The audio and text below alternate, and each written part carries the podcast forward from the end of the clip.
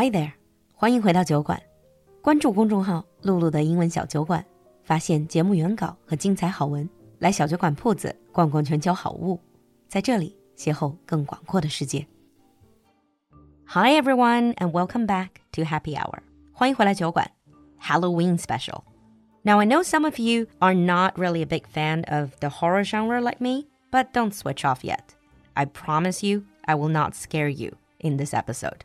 Now, you remember last Halloween special, we focused on all these stupid things people do in horror films? Think of today's episode as a sequel to that. So, the Happy Hour presents your survival guide in horror movies and TV shows. How many times have you screamed at the TV while watching a horror film, yelling things like, Don't go down there, you idiot! Sell the house! Well, perhaps a lot of you think that if you were ever in that situation, you would definitely not be that stupid. 平时我们经常开玩笑说，如果我们在宫斗剧里能够活到第几集，但是咱们今天升级一下难度，看看在恐怖剧集里你能活多久。The thing is, we might think we can easily outsmart these dum-dums in horror flicks. But the fact is, even if you're the fastest, the strongest, or even the smartest, in the world of horror movies, no one is safe. In fact, your chances of survival are pretty low. One wrong move could mean a horrifying death. The good news is, we've got the know how to help you out. In the horror thriller genre, there are a lot of conventions.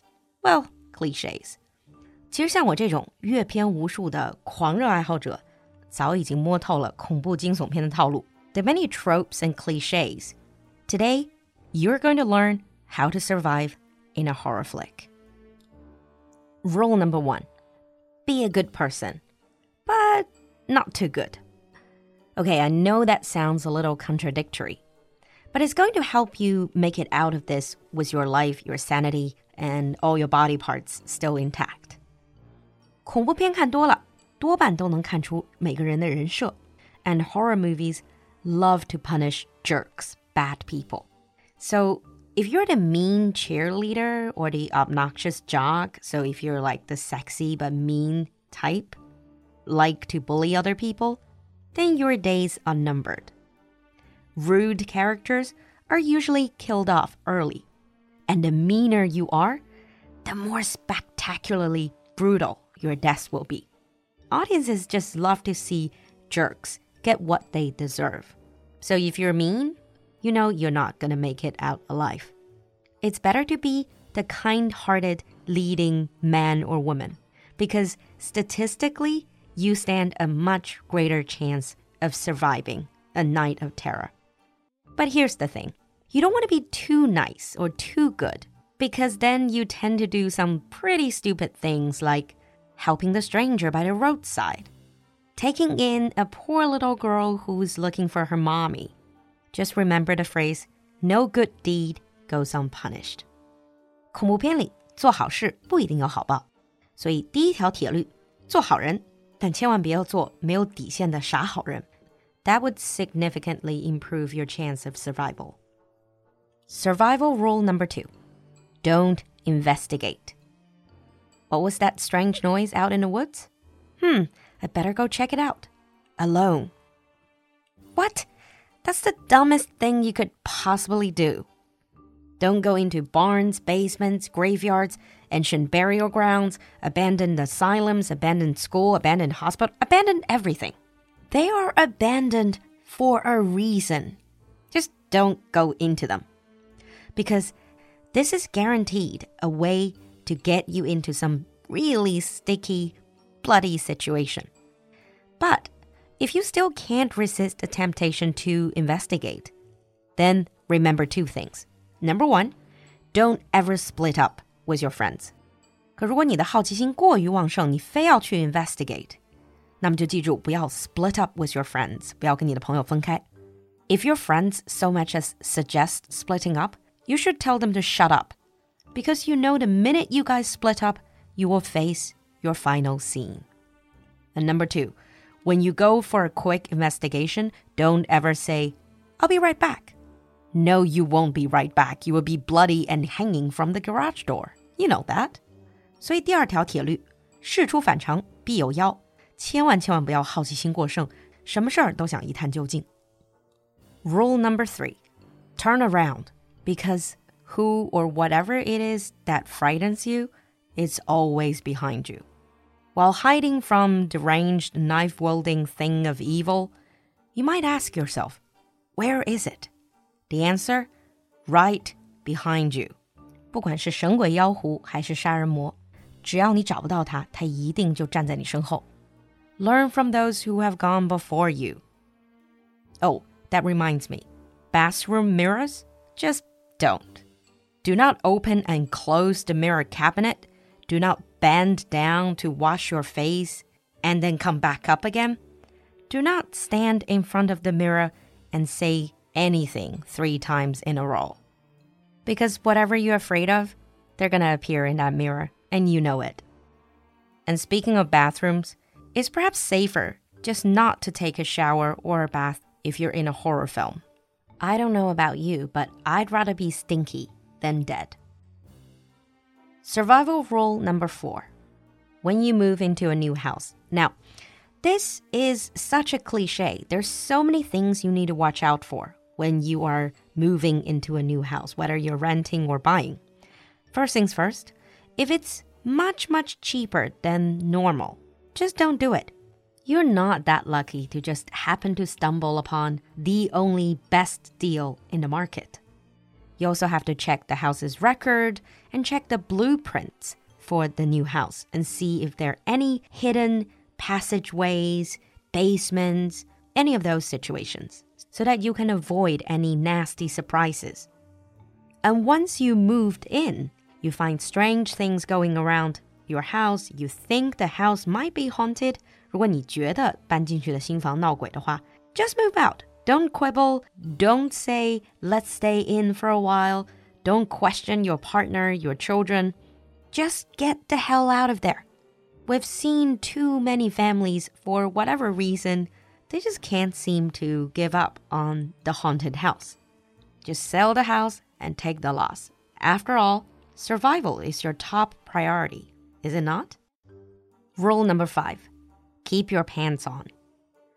Okay, okay, I understand that you are madly in love with your boyfriend, your girlfriend, your newly wedded husband or wife, but keep it in your pants for just a second. Now is really, really not the time.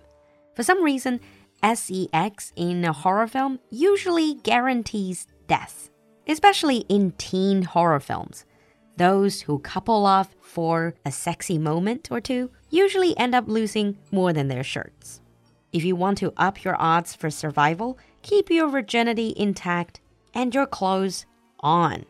第五条铁律，绝对没有好下场。